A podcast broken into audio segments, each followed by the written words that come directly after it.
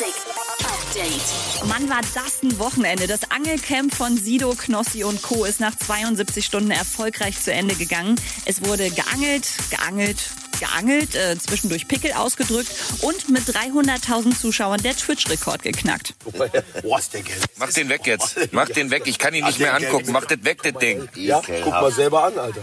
Was du für ein gelbes Ding im Gesicht hast. Mach den weg. Meine Fresse. Ach, das ist geil. Ist das nix? Hast du sonst größere? Ah, warte, warte. Du drückst in das Auge raus. Ah, Junge, wo drückst du hin?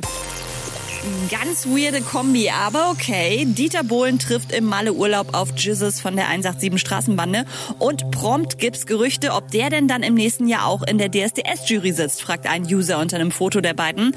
Antwort von Bohlen, alles ist möglich.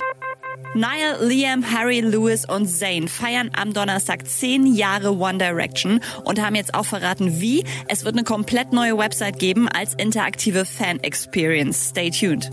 Update mit Claudi on Air. Jetzt auch als Podcast. Für tägliche News in deinem Podcast-Player. Abonniere I Love Music Update.